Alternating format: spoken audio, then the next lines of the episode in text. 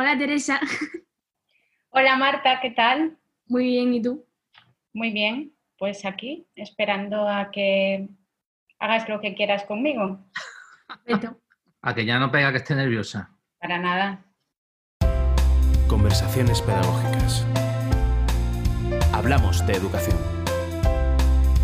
Con Martín Varela.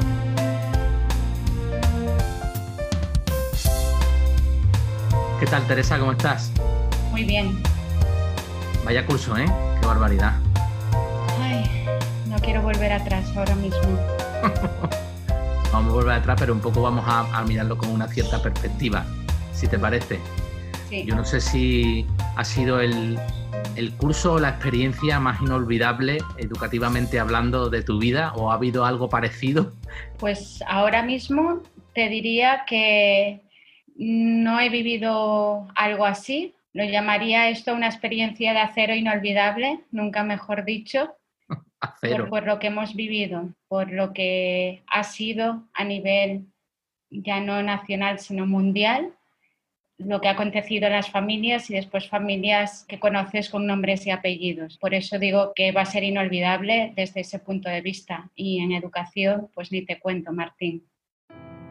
A Teresa Puchades hay que buscarla en las aulas, ese espacio vital y vocacional por el que un día decidió estudiar magisterio y por el que continúa formándose hoy de la mano de las instituciones educativas más prestigiosas del mundo. Conoce las escuelas como nadie, con sus amaneceres y atardeceres. Su amplia experiencia le ha llevado a trabajar en los últimos años en el concepto de la educación en red, en la conexión entre escuelas, alumnos, docentes y familias un nuevo espacio de aprendizaje para todos que está configurando el futuro. Teresa Puchades es la directora de la red de escuelas de la Fundación Trilema. Desde luego, una pandemia no hemos vivido anteriormente, está claro, aunque circunstancias retadoras quizás sí, ¿no? Sí, o sea, por edad no hemos vivido una pandemia. Es verdad que sí que hemos vivido retos importantes y que creo que nos han hecho crecer, pero algo como esto en estos meses atrás yo, yo no lo había vivido. O sea, el, intentar cada día dar respuesta sabiendo que querías dar respuesta a las personas, pero no sabías si acertabas o no. Es, ese vivir en la incertidumbre en el día a día, para mí ha sido, bueno, pues no sé si duro, pero sí que ha sido difícil. ¿Y qué sería lo más bonito, por subrayar lo positivo que has vivido en, en estos días que hemos pasado, estos meses? Pues lo más bonito serían como varias cosas. Sería que a medida que iban pasando los días, me iba sintiendo más en equipo. No me he sentido sola ante decisiones, ante cuestiones, ante estos retos diarios.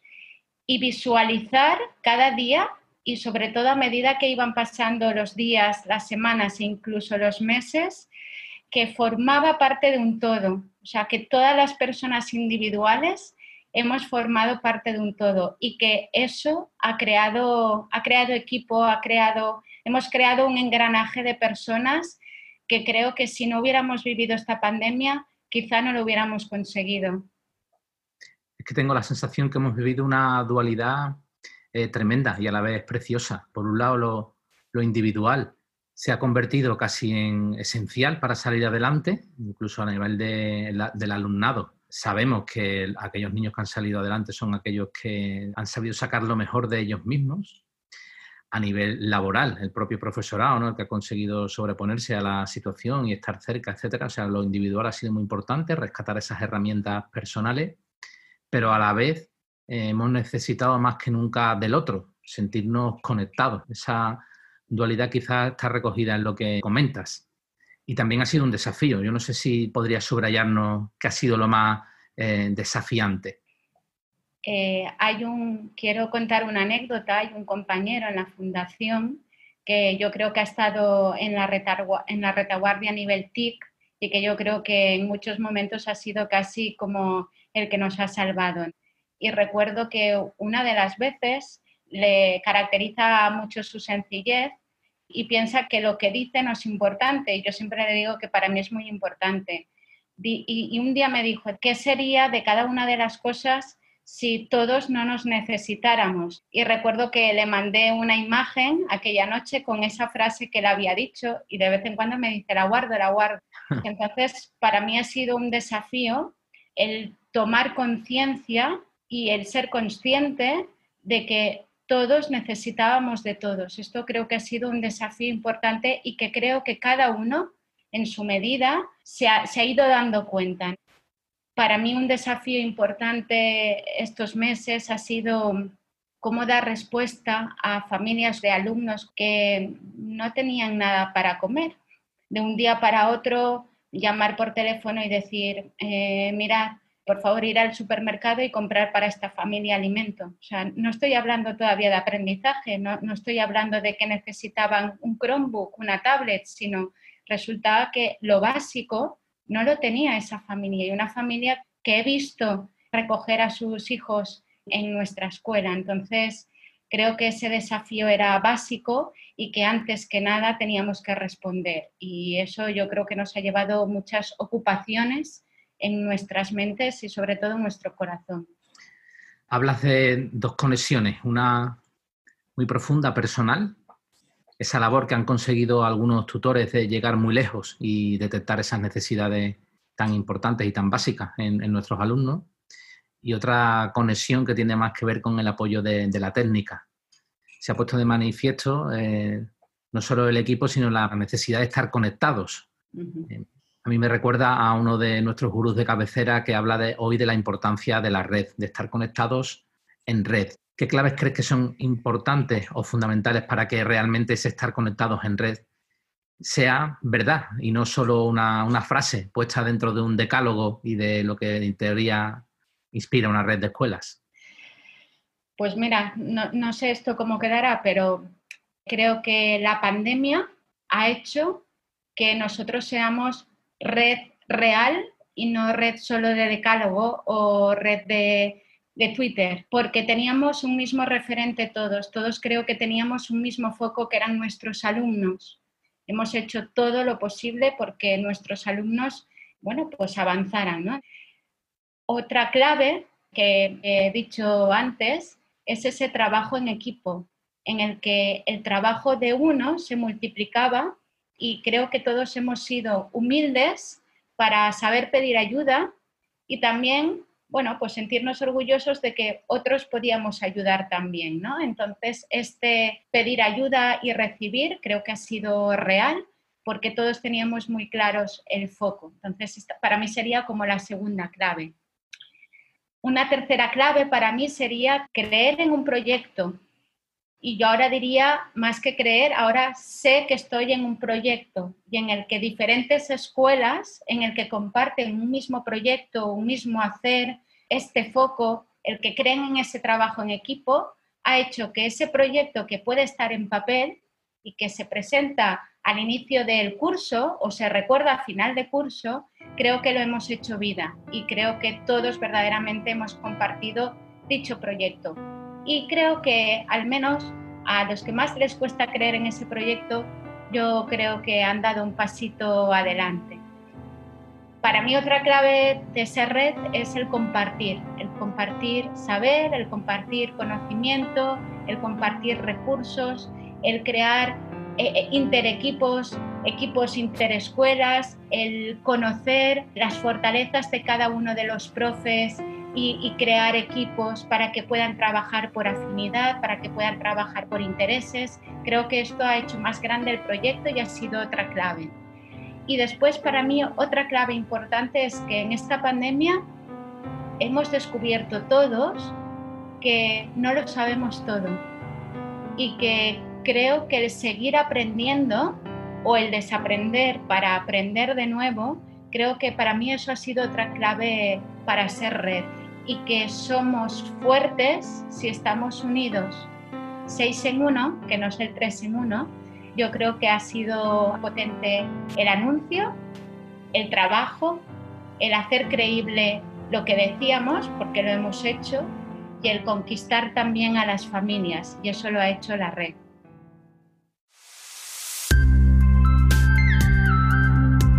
Eh, veo aquí a Marta súper concentrada cogiendo apuntes de todas las claves. Igual tiene ya una inspiración en su cabeza. Ella de, de repente reacciona, saca una pregunta acá. Vale, vale. Es que tengo muchas cosas. Entonces, ¿qué va a hacer? ¿Una pregunta? Madre mía, Marta, qué miedo me das. no es más, yo mi curiosidad digo, ostras, y me pongo y digo, voy a preguntarle esto. Vale. Que mm, yo te quiero preguntar que si tú crees que todos estáis satisfechos con cómo hacéis las cosas entre, entre la, la escuela, en plan, entre todos vosotros, que si creéis que estáis satisfechos o siempre hay algo que como que se deja caer un poco y cómo hacéis las cosas, en plan, cómo colaboráis entre vosotros para que eh, todo salga bien, bueno, que hay- a veces hay dificultades, pero que para que todos estéis contentos y pues salgáis adelante siempre, que cómo lo hacéis. Bueno, si me preguntas si estamos satisfechos por, lo que hacemos, yo creo que sí, pero siempre hay, siempre existe ese pero, ¿no? ¿Podríamos hacer las cosas mejor? Claro, pero creo que las cosas las hacemos muy bien. ¿Y, cómo, ¿Y qué hacemos para hacerlas bien o para sentirnos satisfechos? Yo creo que el trabajo en equipo ayuda a que cuando tienes un compañero o una compañera eh, que te dice, mira, he hecho esto, he pensado que para nuestros alumnos podemos hacer esto, o he pensado que aquí hay una formación que podría ayudar, o me he ilusionado y me gustaría hacer esto. Cuando tú escuchas a compañeros o a profes que te dicen esto, es que el otro me hace ser mejor. Entonces, en una escuela tenemos la gran suerte o el gran regalo de que cuando tú tienes a gente a tu lado que es exigente, que le gusta lo que hace, ¿cómo tú te vas a quedar atrás? Entonces yo creo que la, la autoexigencia de los compañeros, de los profes, hace que las cosas se hagan y se posibilite ese hacerlo bien. Tú tenías para hoy, querías, juego. quería debutar con una nueva sección. Qué ¿Qué Vale. quieres hacer? Teresa, te propongo un juego, ¿vale? Vale. Es un poco raro, pero yo creo que, que me lo puedo pasar bien. A ver, que nos lo podemos pasar bien. Vale, la cosa es palabras sobre educación. El juego se llama así, ¿vale? Palabras sobre educación. Tú me tienes que decir una palabra que tú pienses que yo no, no entienda. Por ejemplo, antes le he puesto un ejemplo a mi padre, que está así, creo que sé lo que significa, coaching, por ejemplo. Entonces, tú me dices la palabra y yo interpreto o te digo lo que yo creo que significa y tú después me dices qué es lo que significa. Pero el juego en verdad se te vuelve en contra. Sí, o sea, verás que ahora no voy a saber nada. Pero bueno, no pasa lo- nada. no pasa nada. Yo no estudio, entonces palabras técnicas, pues no sabré, pero la cosa es intentarlo, ¿sabes? Vale. Trabajo por rincones. Trabajo por rincones. Vale. Hay que barrer más. Eh, Yo creo que eso significa que hay que barrer en la escuela los rincones y no dejarlos sucios. ¿Es una expresión, es una dinámica o algo? O sea, basarse como en todos los puntos de... Pero ¿No? esta sección que te has sacado de la manga, Probamos con otra palabra, ¿vale? Paso palabra, paso palabra. bueno, son dos, pero yo, yo creo que por el contexto, desarrollo profesional. Es como... Desarrollo profesional. Marta, esta sección. A mí me queda pensando en trabajo por rincones y desarrollo profesional. Esto puede servirnos para ver si los adolescentes realmente nos comprenden. ¿De qué habláis los adolescentes? Muchas cosas. ¿Cómo se llama la última serie de Netflix que estás viendo? Cómo vender drogas online. Ahí lo lleva. Competencia digital. Bueno, seguimos adelante. ¿Por dónde íbamos? Eh, nos has comentado las claves fundamentales de hacer sentir red, especialmente a la red de las escuelas Trilema. También impulsamos desde la Fundación la que llamamos Red de Escuelas que Aprenden. Una red que a unas escuelas muy diversas. Hay públicas, hay privadas, hay concertadas, las hay rurales, las hay urbanas, africanas, americanas. ¿Cómo es posible que dentro de tanta diversidad haya algo en común que les une y que pueda crear un itinerario o quizás una vida y una visión compartida? Bueno, yo creo que es claro, ¿no? Eh, ha sido posible en América, ha sido posible en África, está siendo posible aquí en Europa y porque la pandemia nos ha ido, no nos ha dejado ir más allá. Yo creo que el foco es claro que es el aprendizaje del alumno, uno de los marcos comunes en el que la preocupación del docente o la preocupación de los directivos de las escuelas de hoy en día es cómo avanzar en una escuela para que el alumno aprenda más y mejor. Entonces creo que es un marco común, referente para todos y en el que es posible que esto sea real. El alumno, el tener visión de escuela, o sea, que, la mirada vaya más allá, que no solo me quede con lo que yo hago en la escuela o con lo que me gustaría hacer, sino hay que, tener miras más altas y ver qué se está haciendo en otras escuelas, qué se está haciendo en otros países para poder avanzar. Bueno, la experiencia en África yo creo que es muy clara, que es la que yo he tenido. Cuando te encuentras con docentes de carne y hueso que dicen, yo quiero aprender más y quiero hacer lo que vosotros hacéis porque estoy viendo que están aprendiendo más, aunque nosotros no tengamos ni lo mínimo. Y de hecho, lo están consiguiendo.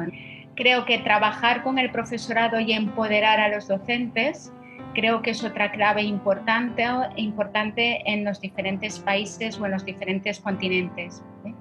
Y después tener claro el, modelo de escuela que tú quieres o el modelo de escuela que para la sociedad en la que ahora vivimos, eh, sea en Venezuela, sea en Guinea Ecuatorial, sea en Ghana, sea en Madrid, yo creo que sirve. Ese marco común yo creo que sirve. Y y que, bueno, y que los directivos tengan visión. Esto yo creo que es importante. Entonces, el engranaje de todo esto hace posible que esa red se extienda y sea mucho más grande.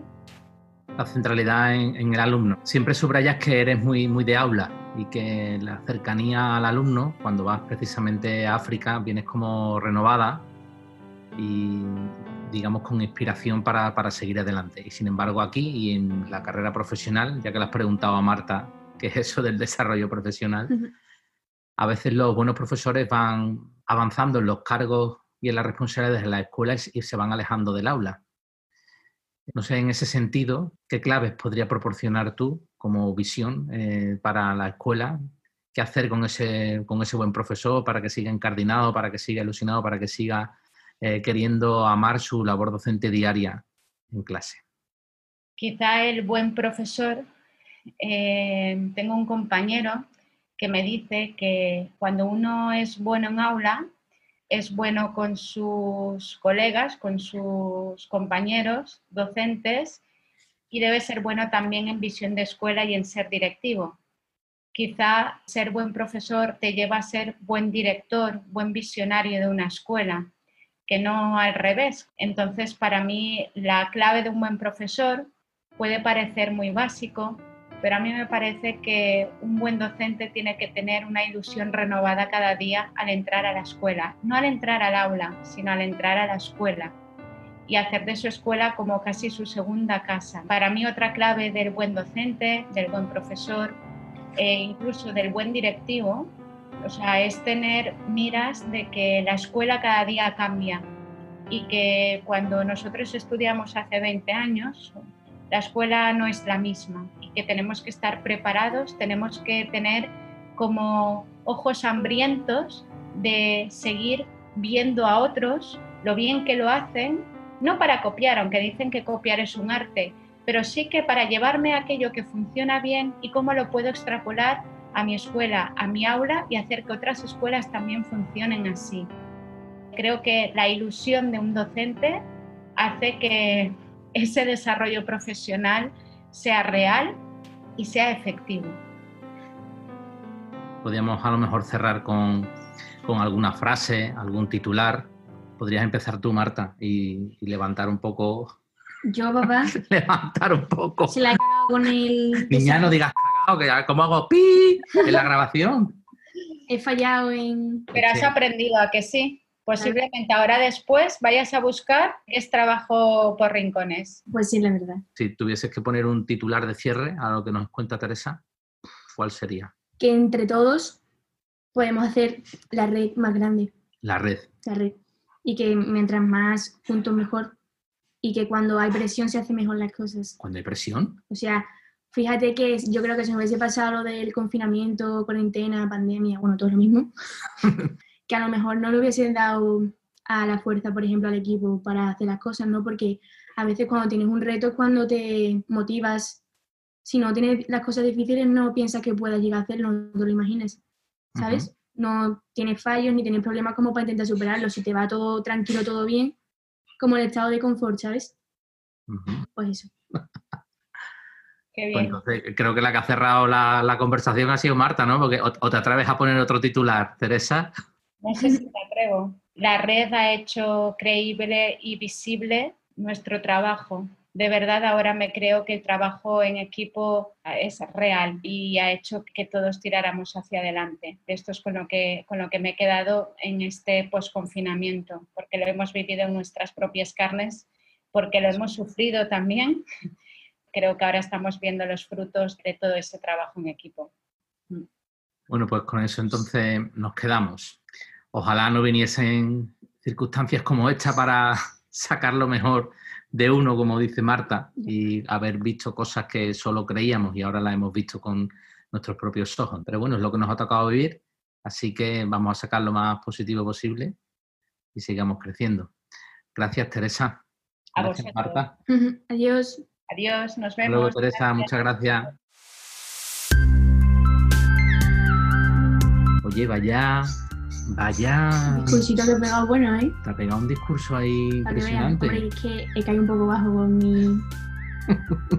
con mi nuevo. ¿Cómo se decía, papá? Tu nueva sección. Eso, mi nueva sección. Sección para fracasar. que vaya conclusión a la que has llegado, ¿no? Sí. ¿Tú crees que es necesario que pasemos por.? Necesario, a veces de vez en cuando sí que es. Mm. Hombre, no hay que ponerse aquí, hace falta ponerse en lo peor como para crecer. Pero mm, sí que a veces como que viene de, de vez en cuando un susto. Un poco, ¿no? Bueno, un susto, un...